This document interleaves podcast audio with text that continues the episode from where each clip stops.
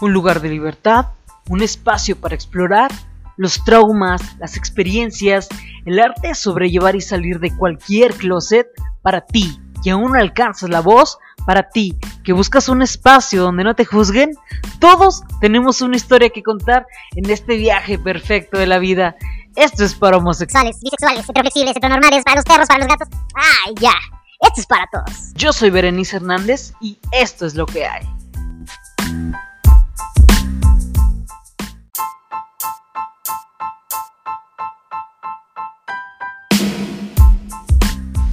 Un lugar de libertad, un espacio para explorar los traumas, las experiencias, el arte de sobrellevar y salir de cualquier closet para ti, que aún no alcanzas la voz, para ti, que buscas un espacio donde no te juzguen.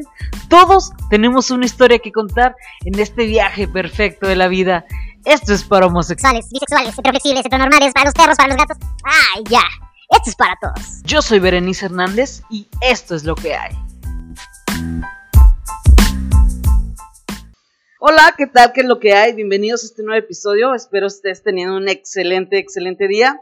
El día de hoy estoy emocionada porque es un tema del cual no sé absolutamente nada y afortunadamente en una reunión con unas amigas me topé una persona que se me hizo súper interesante y aparte, como ya saben que en esta este, segunda temporada vamos a estar tratando temas tabús. Una, por, pueden ser, no sé, personas, movimientos, hasta trabajos, yo qué sé. En, en, este caso me pareció un tema muy, pues yo creo que casi no se habla, una, y otra que, que lo, lo, empezamos a platicar desde una perspectiva muy interesante que ya la irán viendo ustedes en este episodio.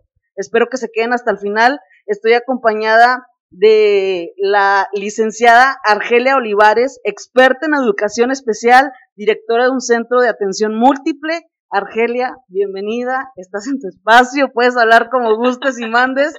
¿Cómo estás, Argelia? Muy bien, también estoy muy emocionada de, estar aquí, de estar contigo, de haberte conocido. Creo que, como lo estás diciendo, eh, del tema que vamos a hablar hoy, a veces lo damos por hecho, pero desconocemos muchísimas cosas. Güey, totalmente un chingo de cosas ese día les voy a platicar un poquito el contexto de cómo nos conocimos Argelia y yo y cómo empezó esta plática. Estaba yo con unas amigas, entonces llega Argelia ya un poquito más, más tarde, ¿verdad? Nosotros ya estábamos más empezaditas, entonces nos empieza a hablar de su profesión, de lo que hace, y me pareció algo súper interesante. Bueno, que para empezar, vamos a empezar por, por ahora sí que por el principio. ¿Qué es la educación especial? Y una, y que me pareció también importante saber, cuáles son las formas, más bien, de la manera correcta de cómo nos podemos referir a este a este grupo. A este grupo. A este grupo. Vamos a, llamarle, eh, creo que en algún momento, ya conforme yo creo que me conoces y que nos seguimos conociendo, a mí me parece incluso despectivo llamarles un grupo vulnerable, porque existen muchísimas personas con discapacidad. Entonces, Igual y sí, la parte vulnerable puede ser en donde no conocemos, desconocemos cómo acercarnos. Yo creo que, que parte del desconocimiento lo que hace es que tengamos miedo sería, bueno, yo, yo, yo me vería más vulnerable yo en mi ignorancia de no saber qué pedo allá. O sea, los vulnerables no son ellos, sino yo con mi ignorancia. Porque ellos ahí están. Ajá. Entonces. siguen eh, viviendo. Sí, y ellos siguen viviendo a pesar de nosotros, definitivamente. Y creo que es un grupo que más que vulnerable nos demuestra esa capacidad de resiliencia, esa capacidad de sobresalir a pesar de tener todo en contra.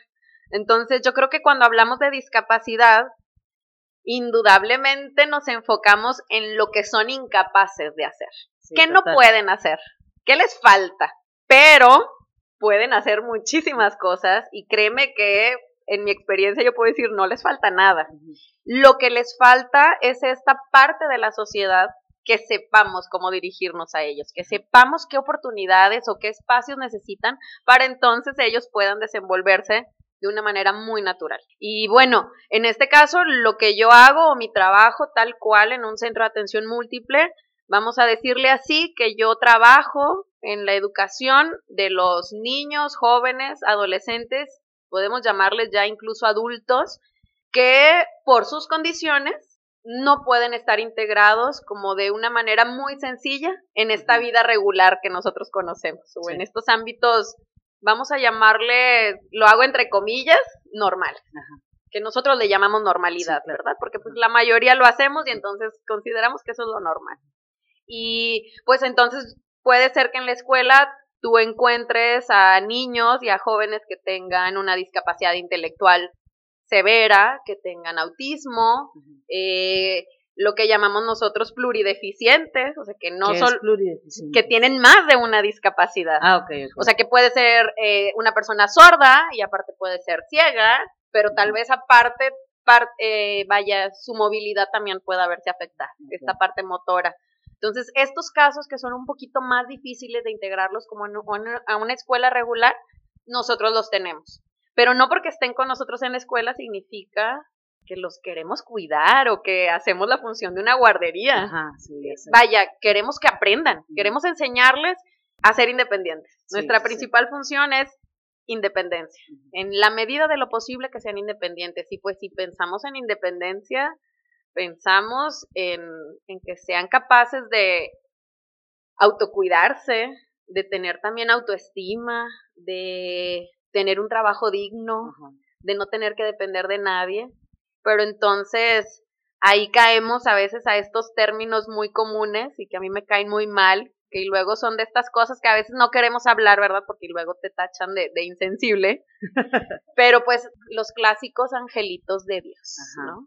eso, eso, fíjate, es algo que me quedó súper marcado ese día que yo dije, oye, sí es cierto, la neta, todos los vemos como si fueran y, y, yo me acuerdo que mi hermana, cuando estábamos como chiquitas, y, mi hermana iba a, a, un centro de atención múltiple, pero por algo sencillo como dislexia o cosas así, lo que en la escuela o en el kinder o en la primaria te mandan, ¿no? Sí. Pero, este, yo me acuerdo haber visto una escena súper fuerte, como con una, o sea, un niño, pero súper enojado y con unas actitudes súper cabronas que yo digo, a ver, no, no, no nos hace diferentes, claro, o sea, hasta que tú lo dijiste, como que me retornó cabrón a ese momento y verlo así como angelitos de Dios, o sea, ¿de dónde sale eso? Para empezar, güey. No tengo idea. ¿Qué abuelita dijo eso? No tengo idea. Es que creo que es la parte de romantizar las cosas, ¿no? A veces como que nuestra idea de no querernos escuchar agresivos o incluso ofensivos, buscamos la manera como tierna de llamarlo, pero yo sí les digo, te invito un día a la escuela para que veas que de angelitos no tienen absolutamente nada. O sea, nada, se comportan como cualquier persona. Igual y como tú dices, habrá momentos en que sus emociones no las sepan controlar de, de, la misma manera que nosotros eh, en algún momento hemos aprendido a controlar, pero no significa que ellos no lo puedan lograr. se van a tardar un poco más, pero nuestro trabajo es enseñarles a, que no pueden andar aventando sillas y aventando piedras y pegándole a la gente porque están enojados o porque tienen hambre, sino que tienen que aprender a expresar sus emociones de, una manera, vamos a volverle a llamar así, más normal, más común, sin, sin salirnos tanto de esto que socialmente está aceptado. Vamos a verlo así. Pero es que sabes que yo creo que, bueno, ahorita que lo mencionas, yo creo que es más nuestro ego, por sentirnos superiores, por sentir que somos más, por ser, yo creo que, o sea, o vivir de una manera, otra vez entre comillas, normal. Y es solamente nuestro ego hablando pensando que nosotros somos mejores en algo, en que no sé chingados, pero por eso decirles como de una manera sutil o caer en esta como falsa humildad, ¿sabes? De, de aligerar un poquito las cosas cuando, güey, te tengo que tratar igual para bien o para mal, cabrón. Es que cuando hablamos de esta palabrita tan importante que está de moda, que es la inclusión, o sea, que decimos, sí, vamos a incluirlos y todos merecemos el mismo derecho y el mismo respeto. Desde el momento en que no sabes cómo dirigirte a mí, ya no estoy siendo incluido. O sea, desde el momento en que me estás tratando de diferente, cabrón entonces no, no estamos en igualdad de condición, porque entonces tú estás tratando de adecuarte tú para que yo no me sienta mal o esa persona no se sienta mal. Entonces dices, bueno, eh, realmente eh, eh, creo que es una línea muy delgada entre lo que sería la verdadera inclusión y en lo que es ser sutiles, en, lo, en, en esta parte del ego, de que bueno, es que como yo sí sé, entonces, pues pues dejo que él haga lo que él quiera, porque pobrecito no sabe, no lo entiende. Entonces, bueno, espérame, ¿cómo que no lo entiende, verdad? Y no lo sabe. Yo lo que quiero es, eh, lo que nosotros queremos es eso, que la gente los vea con una naturalidad, que no pasa nada, porque yo te puedo asegurar, yo estoy segura que te va a pasar que si tú te encuentras en alguna parte a alguien ciego, por ejemplo, te va a causar cierta impresión, o sea, te causa cierta impresión y, y, te le quedas viendo.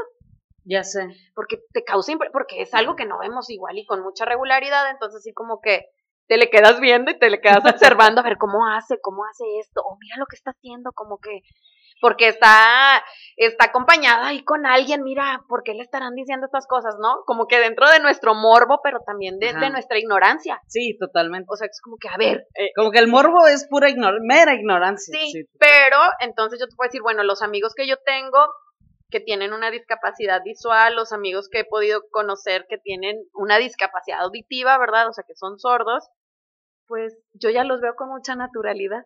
O sea, lo menos que veo o lo menos que me doy cuenta es que no ven, que no escuchan, que no se, no caminan.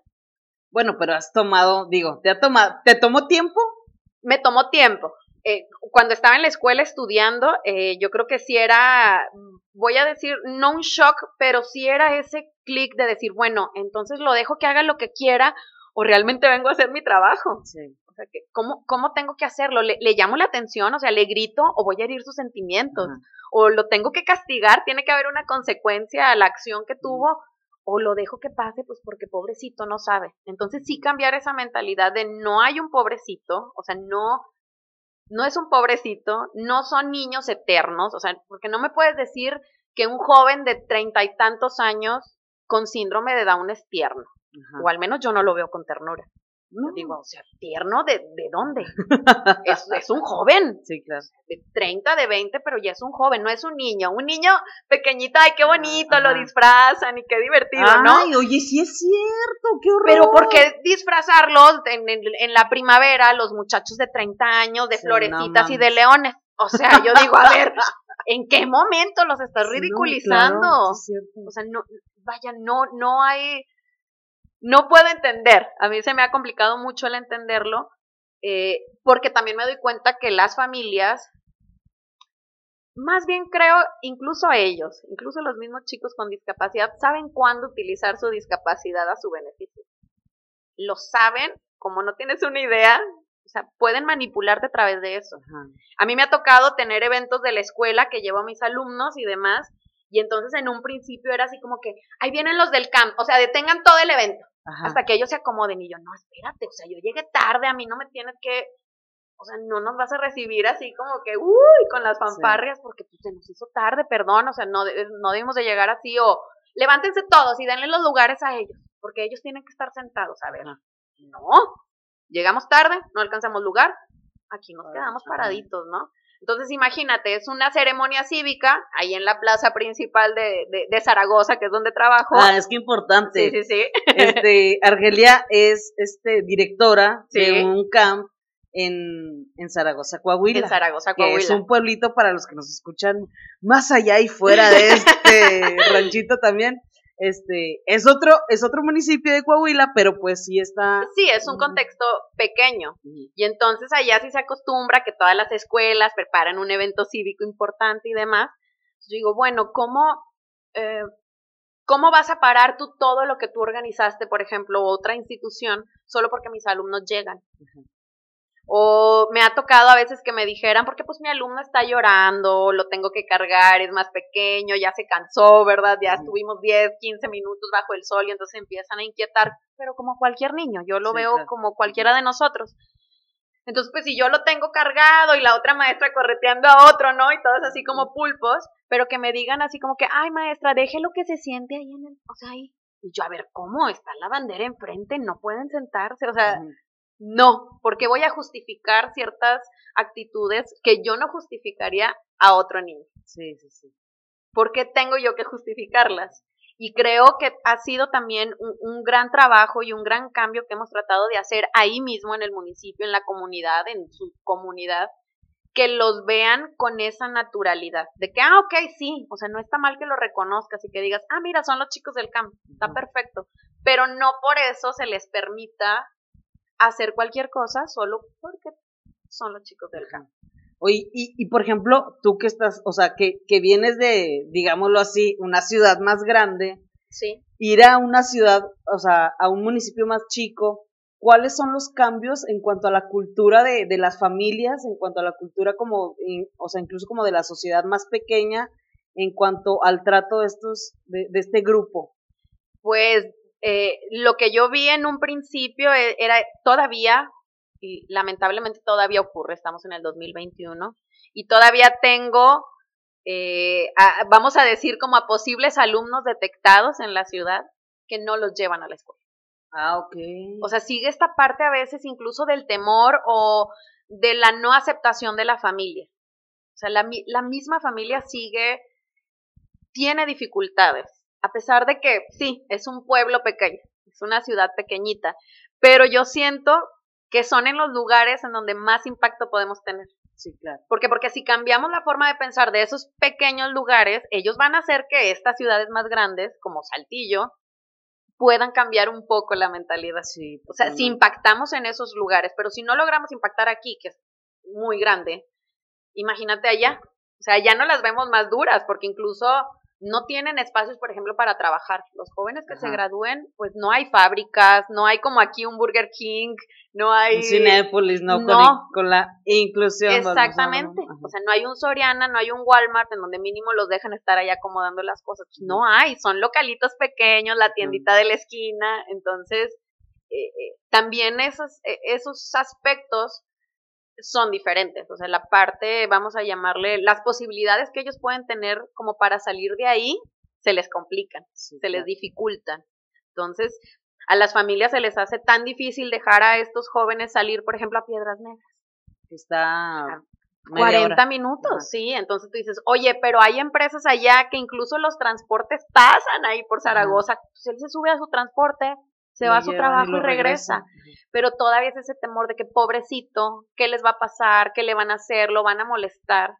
Y lo puedo entender porque sí lo, o sea, vaya, lo seguimos viendo. La gente se sigue burlando, sigue siendo, eh, yo a veces escucho los, eh, cuando quieres insultar a alguien, ¿no? Que le dices, es que pareces mongolito. Ay, pareces autista.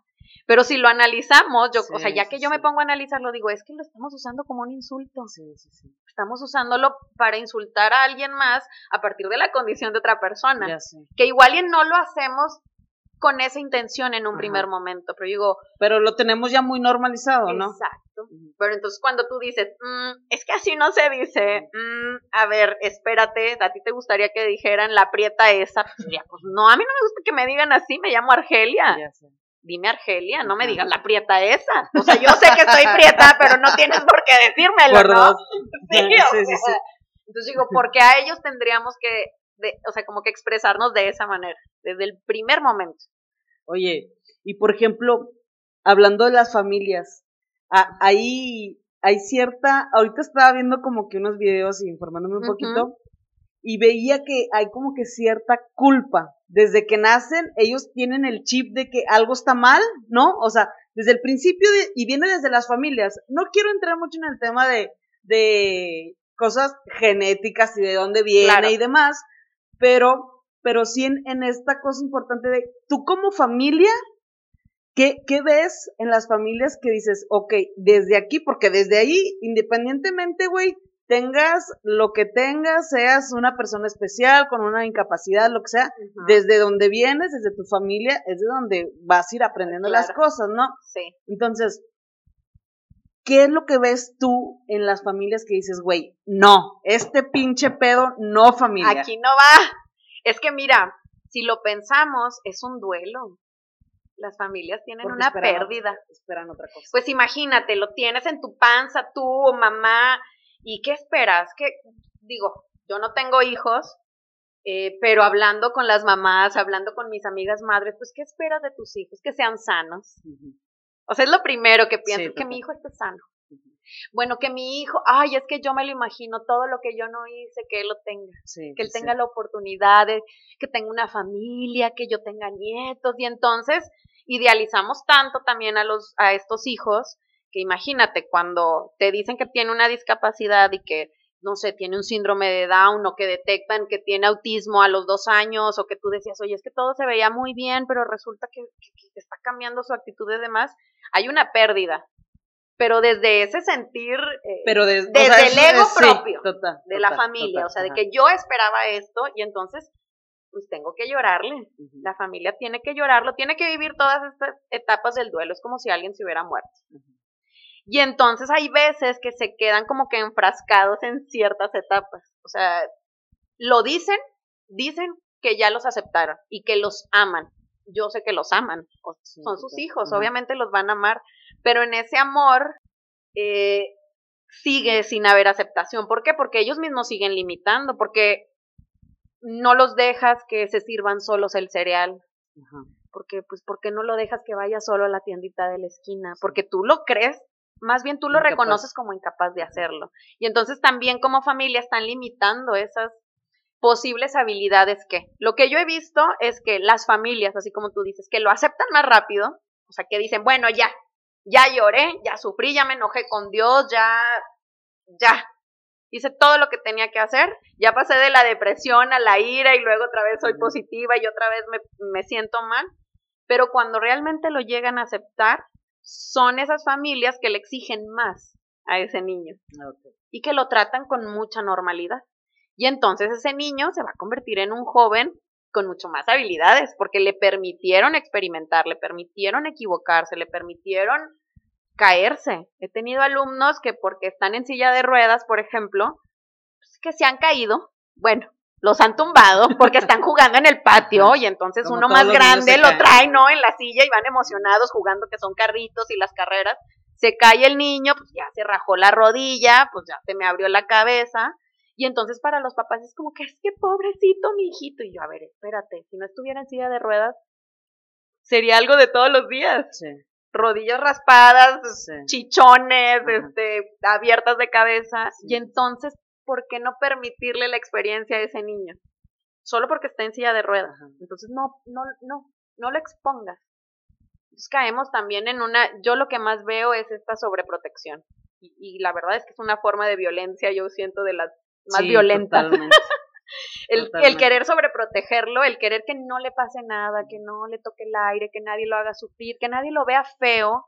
Digo, oye, güey, a todos nos ven feo todos en algún momento no le caemos bien a alguien, y, te hacen caras y te ignoran, entonces a ellos también los van a ignorar y les van a hacer caras, pero es como que muy difícil hacer ese, ese clic. O sea, yo siempre les digo a las personas que conozco, yo te puedo decir, yo amo mi trabajo, lo, lo amo, lo, bueno, yo me puedo descoser hablando de lo que hago sin ningún problema porque lo disfruto muchísimo amo a mis alumnos, o sea, llego a tenerles un cariño mucho más allá de que, ay, son mis alumnos y chao, ya va. No, o sea, me duele lo que les pasa, me duele ver sus situaciones familiares, quisiera resolver todos sus problemas y estar ahí, pero también sé que no es mi responsabilidad.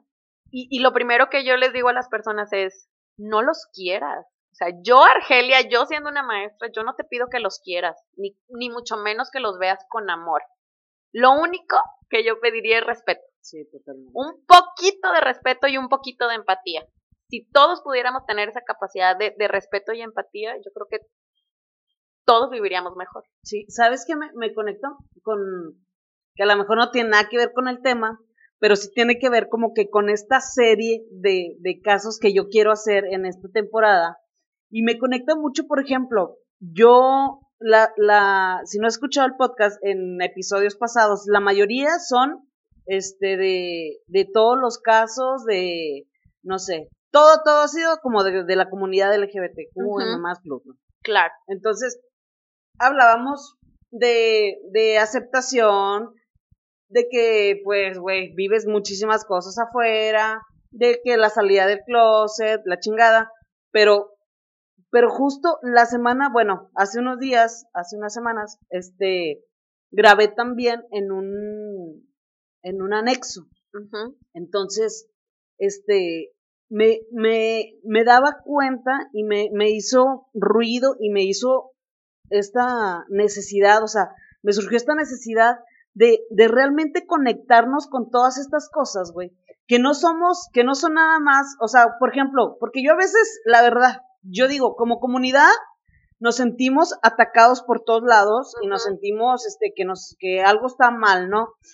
Y sí está mal algo, o sea, sí, pero no somos los únicos y también, o sea, en, en, por ejemplo, este chavo que entrevistamos que espero ya hayan escuchado el podcast anterior, este, él hablaba justamente de esto, de cómo se sentía, este, con su familia, con su propia familia, eran las personas como que más le daban la espalda, que más, o sea, se, sentía, ay, se me fue la pinche palabra. Rechazado. rechazado y, aislados. Es que, es que créeme que sí, yo, yo siempre que escucho todo esto de grupos como minorías, ¿verdad? O que son vulnerables, eh, créeme que desde mi punto, desde, o sea, desde que empecé a ser maestra, no sé si sea, siento que en algún momento nos dicen que es que estás mucho más sensibilizado porque lo ves mucho más seguido.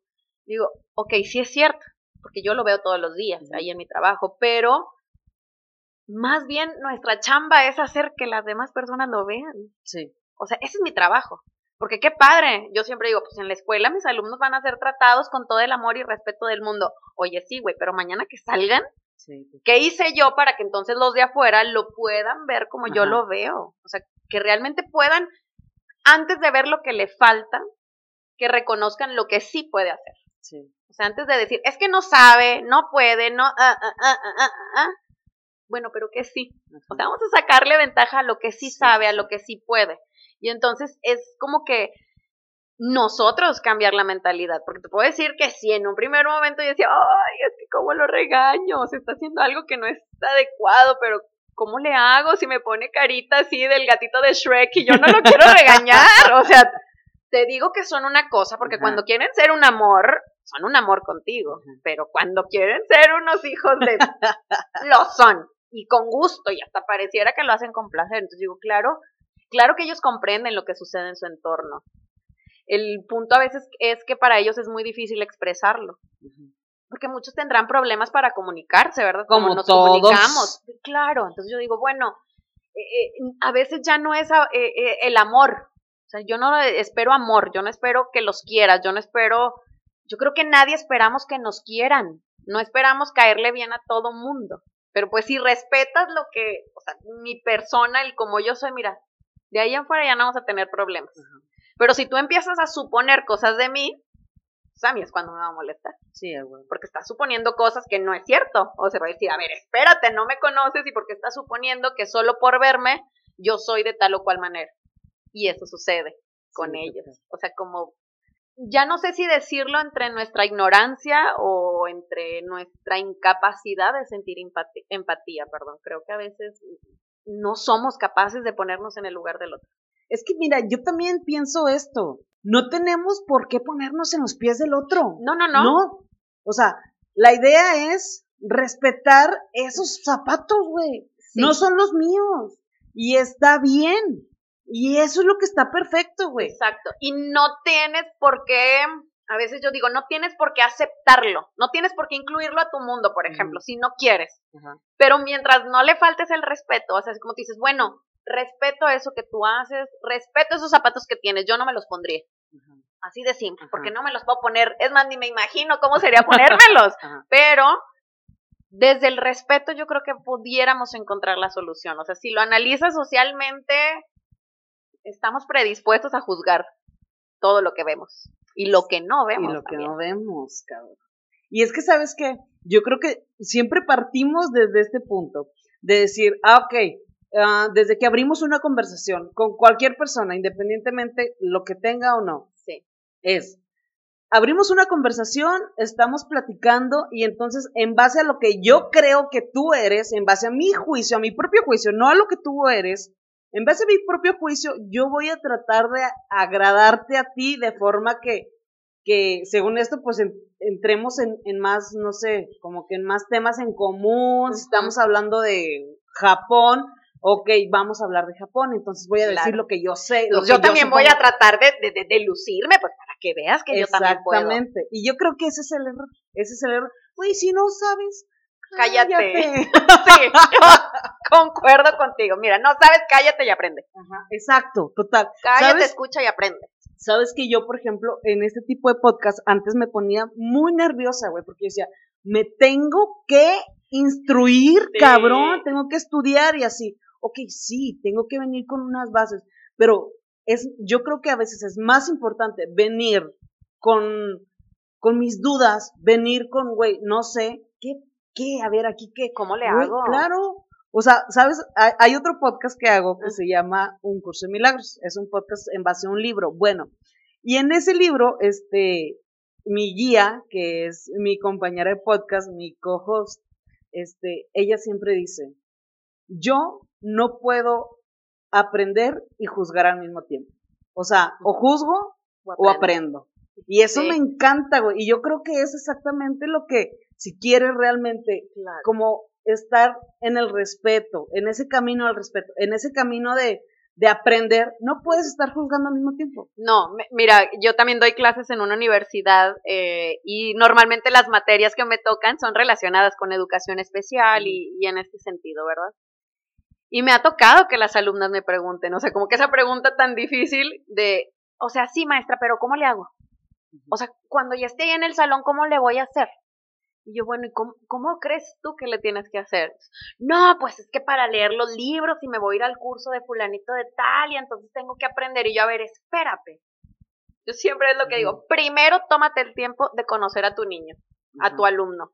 Míralo, obsérvalo, mira qué es lo que hace, qué le gusta, qué no le gusta. O sea, todas las conductas tienen una raíz. Sí. Lo bonito de ellos es que a veces no tienen filtro. Eh, como nosotros. Ellos son así, o sea, están enojados, de explotan y a la chingada el que esté en un lado. O sea, ya exploté, ya venté todo, ya rompí todo. O sea, no, no, todavía posiblemente en un momento no tienen esa capacidad de filtro, como nosotros. Entonces siempre les digo, creo que la mejor manera en que tú sepas cómo darle una mejor atención educativa en este caso, ¿verdad? Que es lo que nos importa, es conociendo al alumno. Te tienes que dar el tiempo. No puedes pretender que solo por conocer el diagnóstico, que es importante, o sea, saber qué tiene, saber esta parte médica, va a ser importante porque te da como que un cierto camino de hacia dónde te puedes dirigir, ¿verdad? O sea, qué puedes hacer y qué no puedes hacer. Pero no podemos basarnos al 100% en un diagnóstico. ¿Por qué? Porque no importa. porque hay demasiados factores alrededor chingos familias, o sea, desde la familia en su contexto, la parte económica, la parte cultural de la familia, la parte social, en dónde se está desenvolviendo, oye, ha viajado, conoce el mar, ha ido a Las Vegas, ha ido a, otras partes, o es un joven que está en un rancho, su familia es de un rancho, trabaja con vacas, con animales, con caballos, o sea, los contextos son muy diferentes y obviamente tienen habilidades diferentes y lo que yo también siempre les digo es, podrás conocer a 100 personas con autismo, lo digo porque a veces es como de lo más común, ¿verdad? De lo que escucho que, les causa intriga, o personas con síndrome de Down, por ejemplo. Y el clásico de, es que todos los niños con síndrome de Down son súper amorosos. Es que son bien cariñosos y apapachadores. Y yo, a ver, excuse me, no es cierto. Es como si dijeras que todos los mexicanos somos bien buena onda. Todos los mexicanos. A ver, no, tenemos personalidades diferentes. Es como decir, todas las mujeres somos iguales. Es que todos los hombres son iguales. No, a ver, espérate, no es cierto. Entonces, ellos, dentro de esa condición, que ya está ahí predispuesta de alguna manera, no podemos decir que son iguales. Sí, tiene síndrome de Down y tendrá ciertas características que por eso podemos identificarlos como síndrome de Down, pero en personalidad son diferentes. No a todos les gusta papachar, no a todos les gusta que los toquen, no a todos les gusta convivir, a unos les gusta bailar, otros no, a otros les gusta el deporte, a otros no, otros prefieren pintar, otros prefieren estar viendo la tele, o sea, como cualquiera de nosotros. Y ahí es, creo que ahí radica nuestra dificultad para acercarnos a las personas con discapacidad. El que ya tenemos la etiqueta tan puesta de que, ay, tiene discapacidad, pues esto. Ay, tiene síndrome de Down, me va a querer estar abrazando y besando todo el tiempo. Entonces, a ver, espérate, no, pues. Es como nosotros de que, a todas las lesbianas nos gustan todas las mujeres. Claro, o sea, imagínate. o sea, no le voy a hablar porque le voy a gustar. O sea, espérate, no, no, y sí, o sea, sucede lo mismo con ellos. No podemos, eh, lamentablemente como que ya nos acostumbramos también tanto a esa etiqueta que a partir de ahí es como los queremos tratar. Sí. Y entonces no sabemos y empezamos con esto de que está muy de moda, ¿no? Ah, es que son capacidades especiales capacidades diferentes. Ay, si vieras cómo me retuercen las tripas cada vez que lo escucho. Y más cuando lo escucho como en la tele con los periodistas y demás. Y yo, a ver, espérate, es que el término correcto es persona con discapacidad. Nos guste o no nos guste. Suene cruel o no suene cruel. Yo no sé qué se le ocurrió pensar que era cruel. Digo, pero capacidades diferentes tenemos todos. Necesidades especiales créeme que todos en algún momento lo hemos tenido. No me puedes decir que todos somos excelentes en matemáticas en la escuela. Sí, pues o todos sabemos inglés y somos bilingües. O sea, en algún momento hemos tenido una necesidad especial en algo. Oye, me, me quedé pensando lo, lo que, bueno, esta vez que estábamos platicando y sabe que me, nos platicaste una historia bien chingona de, de, bueno, vamos a pasar al tema que, así, al que más me llamó a mí, que fue la sexualidad, ¿no? Como que cuando empiezas a entrar en todo este término, ¿sabes qué? A ver, platica, platícame esa, esa que me estás platicando. es que me estaba platicando Argelia eh, eh, aquella vez, no sé, que es importante, bueno, esta, esta cosa entre maestras, bueno, vamos a, ya nos platicaste un poquito cómo lo vives tú, pero en general todas las maestras cómo lo, cómo lo viven y esa parte me pareció importante. Sí, bueno, pues tampoco todas somos iguales.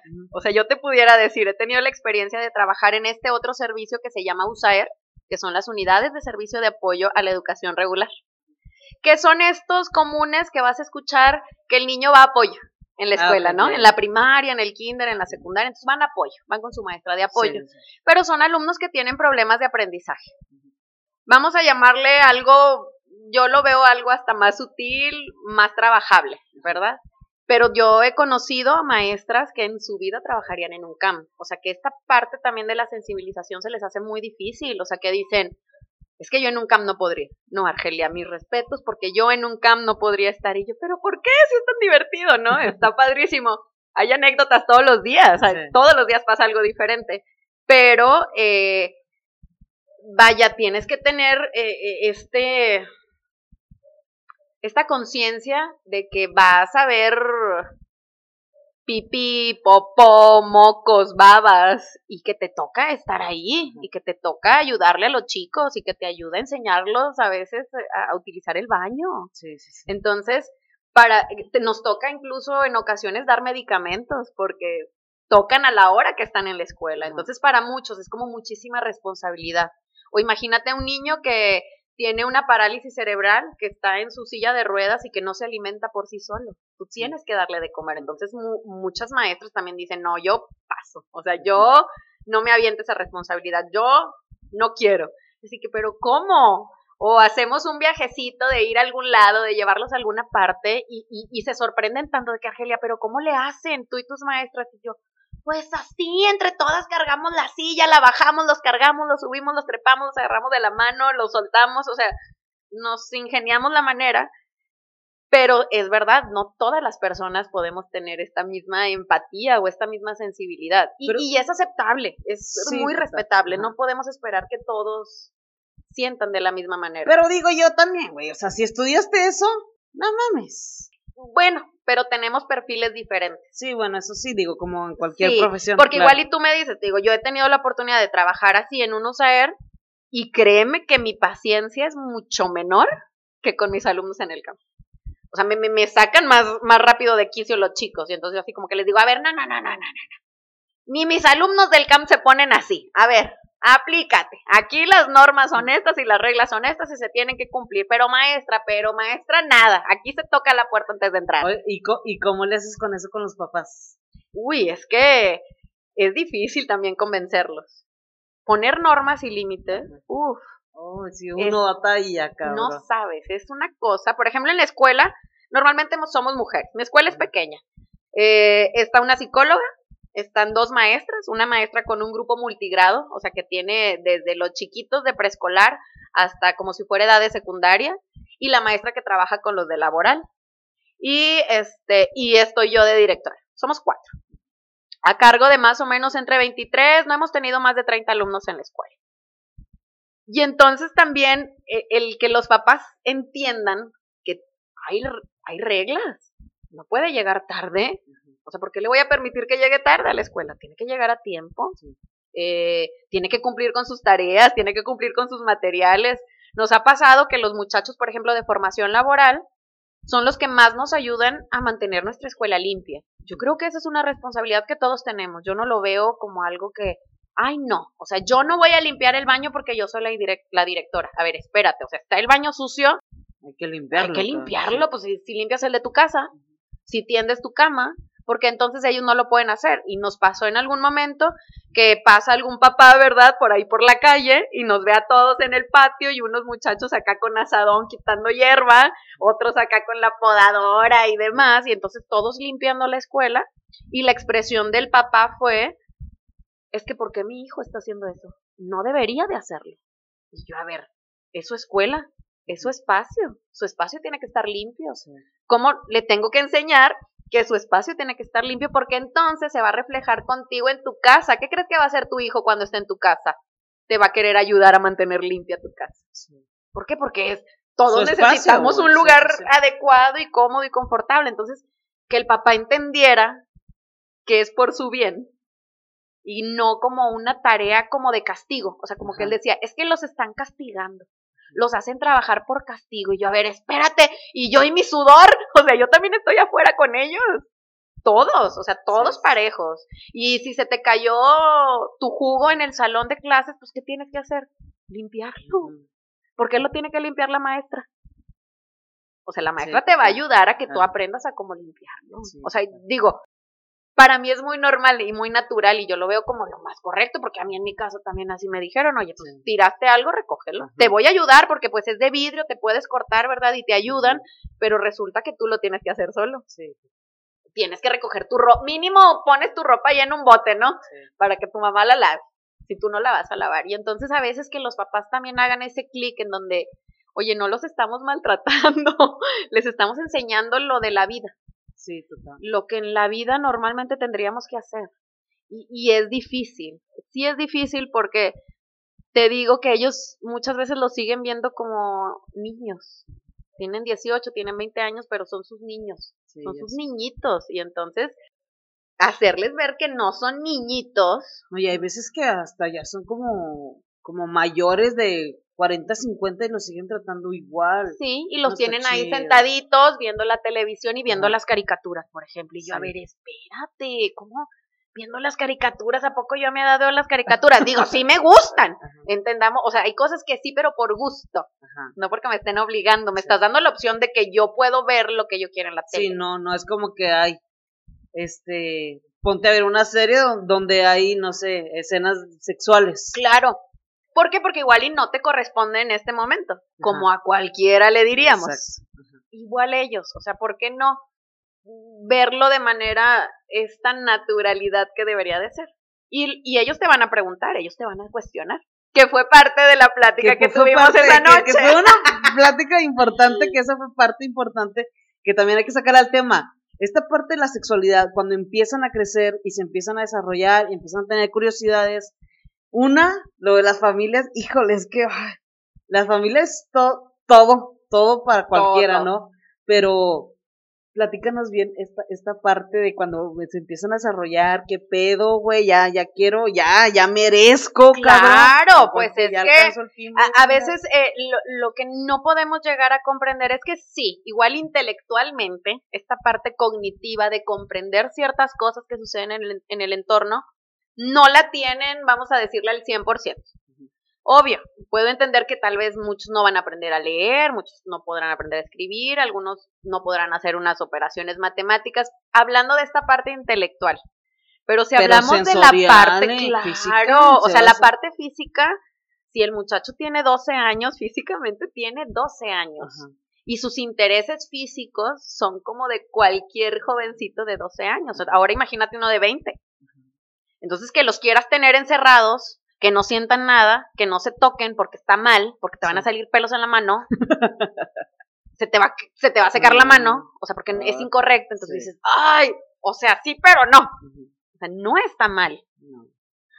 Porque para ninguno está mal.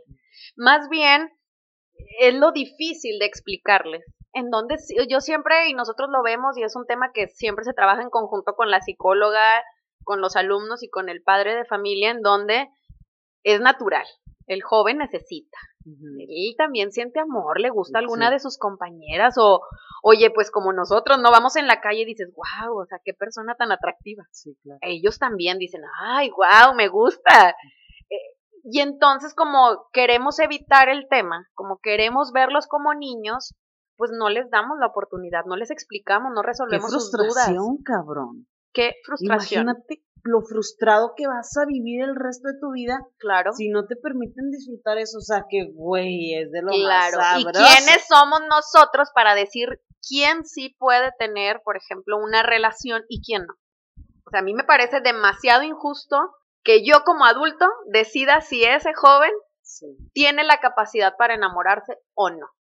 Por ejemplo, o sea, yo digo, o sea, pues tal vez su concepto del amor va a ser diferente. Ahí es donde tenemos que conocerlo y tenemos que educarlo, que comprenda que no puede andar en cada esquina con cualquier persona. O sea, que, tampoco eso es correcto, pero que el sentirse atraído por alguien es normal. Y ese también es un tema súper tabú y que yo, créeme que fue como que más reciente, tengo, yo creo que no más de dos años, que, que también me cayó el 20 así como que cañón de decir, bueno, pero el hecho de que tenga una discapacidad tampoco significa que no haya alguien con discapacidad y sea gay o que sea lesbiana. Pero como no lo queremos hablar, porque sigue siendo un tema como que no sé por qué lo seguimos viendo agresivo, no sé cómo explicarlo, eh, nos causa cierto temor a veces expresarlo. Y entonces, pues, ¿cómo le explicas al muchacho? Y eso hablábamos e, ese día en la noche, ¿no? Que yo les decía, es que el placer es el placer. Y entonces, yo creo que la familia va a ser el principal filtro para explicarle, a ver, sí, espérate, esto es público y esto es privado. O esto podemos hacer y esto no. No puedes andar agarrando nalgas por la calle solo porque te llamaron la atención y te gustaron. O sea, no puedes, porque no es correcto, porque va a haber alguien que te agarre a cachetadas, ¿no? O sea, porque sería la reacción. Por ejemplo, eso pasó en alguna ocasión. Tenía yo un alumno con síndrome de Down tengo algunos otros conocidos. es una jovencita que en ese momento tenía unos 15 años más o menos. Está reunida en una fiesta con muchos amigos de la misma edad, algo como de la iglesia. Invitan a este muchachito porque iba con su hermana y demás. Y entonces ella me cuenta como en broma, ¿verdad? Ya cuando yo llego ese día y me platica, ¡ay, Arge! Que Panchito es, pues me dio una nalgada. Y yo así como que, ¿qué, qué? O sea, como que dije, a ver, y todo lo que le he dicho en la escuela, o sea, como que a mí me cayó muy mal, ¿verdad? Entonces le digo, ¿y qué pasó? Y luego también así como que ella me dice, no, pues nada, volteé y lo, lo, ya cuando yo le iba a pegar, o sea, la chavita es karateca. O sea, yo esperaba que ya le hubiera tronado la nariz o algo, ¿no? Entonces me dice, no, es que volteo, veo que es él, y pues dije, ay, es Panchito, no pasa nada. Y yo, a ver, excuse me, ¿yo qué hubieras hecho si hubiera sido cualquiera de los demás muchachos que tú conoces? Y ella sola me dice, ¿le hubiera soltado un chingazo? Y yo, ok, ¿y por qué a Panchito no? Ay, Arge, pues es que es Panchito. Y yo, ¿y? ¿Cómo si estuvo muy bueno para agarrarte la nalga? O sea, a mí no me puedes venir a decir que él no sabía que te estaba agarrando la pompa. O sea, claro que lo hizo con toda esa intención. Entonces, ¿por qué tu reacción fue esa? Dije, va a haber alguien, y eso es algo que también le decimos a los papás, va a haber alguien allá afuera que le valga, pero tres hectáreas de camotes si tienen una discapacidad. y se lo van a agarrar. O sea, yo digo, imagínate que tú vas con tu novia y que pase uno y se la sabrosee, ¿qué vas a hacer? Obviamente reaccionas. O se los van a agarrar a chingadazos y se van a dar cuenta hasta después que tenía una discapacidad, pero ya la madriada nadie se las va a quitar. Yo digo, a ese punto queremos llegar. Sí, no, porque ¿qué, necesidad de exponerte ¿Qué necesidad si lo podemos evitar? O sea, ¿qué necesidad si lo podemos evitar? Entonces, si vemos a veces casos que tú dices, híjole, es que estos son así como que potenciales psicópatas en muchos sentidos, y, y, si no me ayudas familia a poner estas normas, límites, a explicarle qué le espera a este joven cuando tenga 30 años o cuando tú ya no estés y viva él solo, ¿qué va a hacer? Se le va a antojar una y se la va a violar. Así de simple. Y va a ser, o sea, y luego yo pienso, digo, oye, cabrón, la responsabilidad también es mía como escuela, como maestra, porque entonces yo que le enseñé. ¿Qué van a hacer lo primero que digan? ¿En dónde estaba? ¿Quién era su familia? ¿En qué escuela estaba? Y pues no le enseñaron ni madre. Y ahí anda, mira, haciendo sus destrozos. Chingado. O sea, no. Digo, no.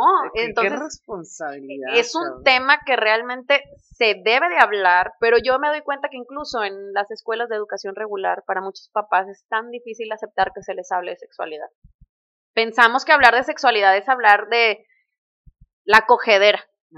Y no, es hablar de, tu cuerpo, de tu respeto, de tu sentir, de tus emociones, qué te gusta y qué no te gusta, qué esperas. Entonces, digo, bueno, ¿quién soy yo para decir que no pueden tener una familia? Pero antes de ellos tomar la decisión de tener una familia, yo debí de haberles dado las herramientas necesarias para que ellos reconozcan si son capaces de mantener una familia o no. Porque luego entonces, también tenemos casos en donde es una familia con discapacidad. O sea, el joven tiene discapacidad, su pareja tiene discapacidad, se casan, tienen hijos a diestra y siniestra, porque nadie más les explicó, pero y luego la familia está con la carga de tener que ayudarle a cuidar a los hijos, pero resulta que de esos hijos también van al camp, porque también tienen una... Entonces, es como que una cadena, una cadena, una cadena, y no la podemos detener porque desde el principio no hicimos lo que nos tocaba. O sea, eh, y yo digo, ¿quién mejor para hablar de sexualidad que en tu casa? La confianza con tu pues familia. ni con nosotros, Exacto. Apenas te decir, pero no sucede. Y entonces, a veces esa responsabilidad no la dejan a nosotros.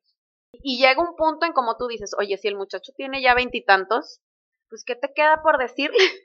que hay métodos anticonceptivos, que que no puede suponer que la otra persona quiera tener, por ejemplo, relaciones, ¿verdad? Que hay un consentimiento, que la otra persona tiene que querer, que no la puedes obligar, porque yo te puedo decir que he tenido alumnos que te lo juro que me pueden hacer nomás así con el dedo y me van a tumbar, porque son muy fuertes, porque son mucho más grandes que yo, entonces imagínate, con mucha facilidad pueden someter a alguien pero no es correcto. y entonces, ¿cómo hacemos que ellos entiendan que no es correcto? Que no es lo más adecuado. Y también otra parte de que ellos, a la hora de recibir esos estímulos, saber diferenciar cuando, cuando, sí, cuando no. Claro, porque imagínate, yo digo, eh, en su sensibilidad, porque vamos a llamarlo así, en cierto grado, nosotros cuando nos enamoramos o cuando alguien nos gusta, pues realmente lo racionalizamos. O sea, utilizamos un poco nuestra mente y no nada más el sentimiento, la emoción y el corazón. Es como que en nuestra mente decimos, a ver, bueno, yo le gustaré, ¿no? Y entonces como que intentas ver a ver si le gustas o no y demás. Y, y es algo que también siempre le decimos a los papás y que yo se los he dicho, a ver, imagínate que a tu hija, o sea, está bien chula, está bien bonita, físicamente está hermosa. Y entonces que llegue uno ahí todo feo, un señor, y que nomás con que le dé una flor, una paleta y le diga, ya somos novios, vente, súbete vamos a dar una vuelta. Oye, ¿y si ya no la encontramos? O ella en ese sentir que nunca había sentido, ella dice, es mi novio y me puede hacer lo que él quiera. Y dices, bueno, o sea, sí, pero no. O sea, tengo, tendría que haberte explicado que sí y que no. En donde, en donde sí, como que el procedimiento de cuando sí es tu novio, claro. qué procesos tienen que haber para que realmente sea una pareja. sí, claro. Y no está abusando de ti porque va a ser muy fácil entonces abusar. Y si lo pensamos, es un grupo muy fácil de ser abusado en su mismo contexto, por sus mismos familiares. ¿Por qué? Porque no dicen, porque no, muchos no pueden hablar, porque muchos no se expresan. No, y, y, porque les gusta. Vamos a verlo ahora desde ese punto, pues les gusta. O les gustó lo que sintieron y dicen, ah, bueno, pues de aquí soy, aquí me quedo. Pero hasta qué grado realmente les gusta o ellos saben qué es lo que les gusta. O sea, porque lo decíamos eso y, y yo con la psicóloga y por eso se los dije ese día, la frase es, y, y que nosotros lo, lo, o sea, como que crudamente la analizamos, el placer es placer por donde venga. Entonces, si es un hombre y llega otro hombre y le da un cierto grado de placer, ya, incluso yo creo que yo ya ni le estoy dando la, el, la oportunidad de que decida si era lo que quería. Nos platicaste ese día, ¿no? Una historia súper interesante de, este chico que como que... Platícamela tú, güey, porque yo no me acuerdo muy bien. Resulta que ya es un joven, ya de veintitantos años, y él solo en una plática, en una sesión con la psicóloga, se le salió, ¿no? Sin filtros de que lo habían llevado a la zona de tolerancia. Y luego así como que la psicóloga de, ok, pues ¿quién te llevó, no? Pues mi papá. Uy, bueno, dijimos, bueno, ya he perdido, pues fue el papá. Pero también desde, esta ignorancia, ¿verdad? Sí, no mames. O sea, de que ¿por qué lo llevas? Espérate. o sea, ¿Qué le perdido, antes? Ajá, o de perdido acércate, oye, mi hijo ya está en las posibilidades, o sea. Pues bueno, lo quiero llevar, ok. Te, lo puedo entender. Informarte, cabrón. sí, o sea, digo, en, la ignorancia también te lo puedo entender que lo haya visto como que pues necesita, en lugar de que ande haciendo otras cosas, déjame lo llevo resulta que en este lugar conoce a, una chica chico, así nos decía él, ¿no? Que era una chica chico. Y luego, pero como una chica chico? Decía, pues es que no sé, maestra, era, pues es que creo que es un hombre, pero se viste de mujer. Y yo, ah, ok, sí. Entonces me acuerdo que ya la psicóloga va por mí y me dice, ¿sabes que necesitas estar en esta sesión? O sea, necesito que escuches cómo estoy hablando con él y si en algún momento necesitas intervenir, y decirme, espérate, eso todavía no, o cómo lo vamos a manejar. No porque nos asustáramos, sino más bien nos sacó de onda el momento para saber cómo trabajarlo con él o cómo explicárselo. Y entonces ya él, eh, ya estoy también ahí, ya está contando esto, pues, pues que a él, que él bailó con ella, pues porque quería bailar, ¿no? Y bailó, y pues le gustó y porque le gustó, que porque le acariciaba la cabeza y le hacía mimitos en el hombro, y pues dice, pues qué padre, ¿verdad? Y él dijo, es que me gustó, bueno, entonces, bueno, ok, mira, y ya la psicóloga le empieza a explicar, mira, sí, hay personas que bueno, físicamente son hombres, pero les gusta vestirse como mujeres y bueno, también es su gusto. Y vamos a encontrar al revés, que hay chicas que físicamente parecieran mujeres, pero se visten como hombres. Y, bueno, tratamos de explicárselo como una manera, como que nada más lo que nos estaba preguntando, o sea, no más eso, sí, sí, sí. Por, lo que veía. Y él solo se da cuenta días después o semanas después y nos dice, maestra, ya sé quién es, ya sé quién era la chico chico, o sea, ya lo vi de chico, ah, pero no me gusta de chico. O sea, es que no se ve bien de hombre. Es que a mí me gustó cuando bailé con ella. Entonces nosotros de que, ay, ok, ¿cómo te explico? Y entonces ya como que la maestra le empieza a decir, ok, muy bien, ¿te gusta Panchito de aquí de la escuela? Y lo, no, guaca la maestra. Ok, ¿te parece bonita eh, fulanita? Ah, sí, ella está bonita. Ah, ok, a ver. Y luego íbamos a algunos eventos y entonces la psicóloga trataba de, a ver, ¿quién te parece guapo o guapa de aquí? ¿Quién te gusta? Y él escogía mujeres. Y entonces ya le la maestra, mire, es que a ti te gustan las mujeres, pero igual y en ese momento, como lo viste vestido de mujer, te llamó la atención, pero te gustan las mujeres y está bien, o sea, está perfecto, no pasa nada. Y él así como que, ok, pero ¿por qué se viste de hombre? O sea, ¿por qué es hombre y se viste de mujer? Y nosotros, mira, pues es que así le gusta. Eh, no podemos entrar en esos detalles. Y él así como que, pero ¿cómo? O sea, vimos que realmente le causó mucho conflicto entenderlo y reconocer que a él le gustaban las mujeres. y entonces él decir, no, pero es que a mí me gustó bailar con ella. No, cuando está de hombre no me gusta pero cuando está ahí bailando a mí sí me gusta. Y es que sabes que ah. entender ese punto de que, ah, ok, si físicamente la veo así, pero ya la hora de, de, de encontrar, del encuentro, de decir, ok, vamos, sí, cabrón, te encuentras un pinche de aquellos a la verga. O va a decir, a ver, ¿cómo si te veías como mujer? O sea, ¿en qué momento? Entonces yo digo, no, no, no quiero imaginar, y, era nuestra, eh, nuestra preocupación, ¿verdad? Que decimos, bueno, imagínate que están en el momento Ay, Que, están ahí en el momento. y. ya, mi amor, ya, por favor. Y que le sucediera eso. O sea, que estuviera en ese momento y que le. Tenía que ser en esta parte tan importante de la plática. ¿Le abro? Sí, abre. Sí, abre. De arriba, de arriba, de arriba. Todo, pues. ¡Corre! ¡Salte! Eh, cómo ayudarlos a reconocer que sí, que no, o sea, que le gusta y que no. Y, y luego, incluso nosotros mismos y, y, hablando ahí con la psicóloga y ya nosotras eh, en a, solas, ¿verdad? Decíamos, bueno, a veces sí para nosotros es complicado reconocer lo que sentimos y lo que nos gusta. Ahora imagínate ellos, tenemos que darles toda la herramienta y la información necesaria para que puedan hacerlo de la manera más consciente que ellos puedan, en el grado o en la medida de sus posibilidades. Entonces creo que cuando no lo hacemos, también cuando nosotros, por pena, por miedo, por tabú, por lo que queramos, cuando no, los, no somos capaces de hablarlo con ellos, también los estamos poniendo en una gran desventaja.